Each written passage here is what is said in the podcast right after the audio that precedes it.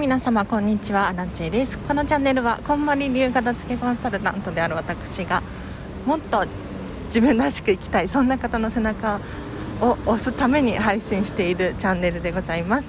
ということで本日もお聴きいただきありがとうございます。今日はですねメールの片付けについてちょっとコツをつかんだのでそれをシェアしたいなと思います。で体どういうことかっていうとメール片付けたことありますか？ねなんかなかなかメールってそのまま未読のままにしちゃったりとかしがち？でいつの間にか通知が1000件とか1万件とかになってる人もいるんじゃないかなって思うんですがいかがでしょうか？で、まあ、私はですね、まあ、未読のメールはなかったんですけれど昨日ですねちょっともう未読じゃないんだけど溜まっているメール？これを片付けました。はい。で片付けているうちにあこれってすごいとかって思ったことがあるのでそれをお伝えできればなと思います。で何がすごいのかっていうともうこれですよ。意外とメールって容量を取っているっていう。はい。なんかもったいないですよね。なんか皆さんそのクラウドに情報データを保存していたりとかする人多いんじゃないかなって思うんですが未読のままになっているメールを消すだけでもしかしたら結構がっつり容量がね空いてくる可能性があるんですで私昨日1日1日っていうか23時間くらいやってたんですけど結局。あの4ギガバイトの容量が浮きました。メール消しただけで。でこれはまだ全部のメールを終わりきれてないんですけれどこのくらいの容量が空くんですよ。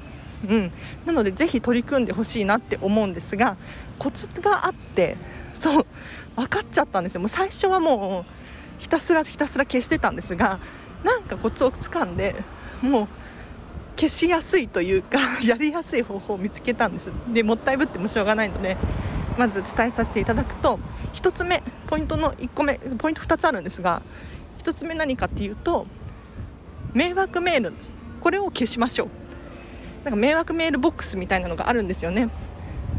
メールのホルダーの中に。で勝手に迷惑メールだと判断されたメールたちはここに入っていくんですよ。でここに入っているメールってどんなメールかっていうと、まあ、アラチェのメールのことで言うともうメルマガだったりとかもう本当に迷惑メールスパムっぽいやつだったりとかこういうのしか入ってなかったんです。だから、まあ、要するに要するに迷惑メールボックスは全部捨てちゃってもいいんじゃないかなって思いました。結構溜まってますよ。うん。でポイントの2つ目。ポイント2つ目何かっていうと差出人別にお片付けする。これです。なんかメールボックスって基本的に北順に並んでるじゃないですか。だから最初ね私も昨日メールボックスを片付けしていたんですけれどこうメールがね来た順番に片付けてたんですよ。でもそうではなくってメールはぜひ差出人別でお片付けしてください。でこれやり方簡単でメールボックス開くと検索機能できるじゃないですか。そこに、まあ、私の場合だと Amazon とか 楽天とかディズニーとかって入力すると Amazon のその注文履歴のメールがバーって出てくるんですよ。うん。差出人検索すると。そしたらもう簡単ですよね。もう注文履歴はもう Amazon のサイトから見れるのでメールで残す必要はないなと思って私はもう Amazon のメールカテゴリーごとにね検索して全部消しちゃいました。これやりやすいと思ったのでぜひね参考にしてほしいなと思います。ということでこれで結構スマホの容量が開くんじゃないかなと思いますのでぜひねまだやったことないとかもう未読のメールがめちゃめちゃあるっていう方はぜひやってほしいなと思います。でもう今日はここまでなんですけれど1個ねいい情報を持ってます。こんな名言があって何かっていうともう未読のメールは未読のままだよっていう、うん、でなんで未読のメールが溜まっていってしまうのかっていうと要するに順位必要かどうかで考えるとこう重要度が低かったりとかもう明らかなゴミだったりする場合がほとんどなんですよ。だから未読のメールは未読になっちゃう、ね、だってメール来て本当に重要なメールだったらすぐに開けて読みますよね。うん。なので 未読のメールがたくさんたくさんあるよっていう方はもしかしたらもうそのまま全捨て？全捨てまではいかないかもしれないけれどそのまま手放してしまってもいいのかななんて思いますね。はいということで今日はここまでにします。歩きながらだったのでちょっとざわざわあれだったかもしれないんですがいかがだったでしょうか？今日はなんでライブ配信をやっていないのか？あそう平日の朝はライブ配信をしておりましてお片付けのお悩みに答えたりとか1日1個課題を出しているんですね。で今日平日じゃないですか。で朝からね本当はやりたい気持ちがあったんだけど何かっていうと私の大好きなあの東京ディズニーシーが待っているのでちょっと本当にごめんなさい。今日はあの収録でねはい録音で録画で録画？録音で申し訳ないんですが更新はしますのではい すいません。なんかね大体こんな感じなんですよ。最後の方に雑談を持ってきてね。うん。今ディズニーシーに向かっている途中です。私もうこの道本当に大好き。なんか舞浜のこのエリアっていうのかな。すごく美しいですよね。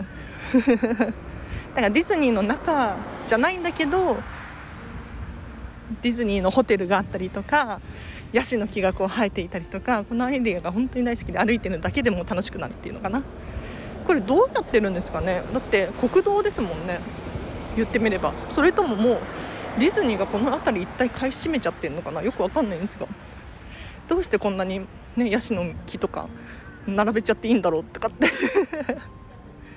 思ってますが。いやでも今日も本当にディズニーシー楽しみ。ちょっとね遅刻気味なんですよ。なんか開園時間が10時。だからちょっともう余裕じゃんとかって思って行ったんですけれど。いやもう9時ぴったりくらいに着きそう。で9時ぴったりに着いたらダメなんですよ。だってやっぱりもうこのコロナの影響でその身体検査みたいなの結構10なんだ結構がっつりやってるんですね。体温を測ったりとかもともとあれじゃないですかカバンの中チェックしたりとかあったじゃないですか。そんな感じなのでやっぱりね10時に着いたら10時に入れないっていう。で私の研究データによるとここね毎月のようにディズニーに行ってるんですけれど今日が一番混んでそうな予感がしてますね。去年のちょうど1年くらい前かなディズニーシーに来た時は本当にガラガラでなんか多分制限が5000人くらいだったんですよ。でそのチケットすら売り切れなくって余ってるみたいな。それくらい空いてたんですよね。でも多分今は1万人以上入ってるんじゃないかなって思ってます。はい。だってもう駅降りてからのもう人の人数が違いますもんね。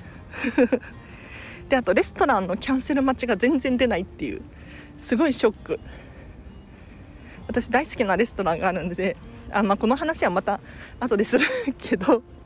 そういつもね大体レストランの予約をしてディズニーシーに挑むんですがいや今日はレストラン予約できたんですけれど私の第1候補ではなくて第3候補くらいのレストランで、まあ、大好きなんだけれどなんかちょっと並んでいこうかなとか思っちゃってますね、うん、予約取れなかったけど。このままだらだら話しちゃうもあれなんでぜひあの皆さんメールのお片付けしてみてくださいね。はい、今日はディズニーシーからあのライブ配信はできないんですよ、なんかディズニーの決まりがあってライブ配信はしちゃだめだよっていう、うん、でも収録放送で収録で更新しようと思ってますので多分ディズニーの情報とかいやディズニーすごいんですよ。お片付けもそうだしインテリアっていうのかな。もうテーマが決まってるじゃないですか。本当にお片付けの参考になる。うん、ときめきですよね。要するに。なのでそういった情報をどんどん流していこうと思ってますのでご期待ください。では今日もお聴きいただきありがとうございました。お知らせしたいけどまあいいか。はい。えっ、ー、と概要欄 に私いっぱいリンク貼っておきますので何か私のアラチェのね気になるサービスがある方いらっしゃったらぜひ見てください。では今日もお聴きいただきありがとうございました。今日もハピネスな一日を過ごしましょう。あらちでした。バイバーイ。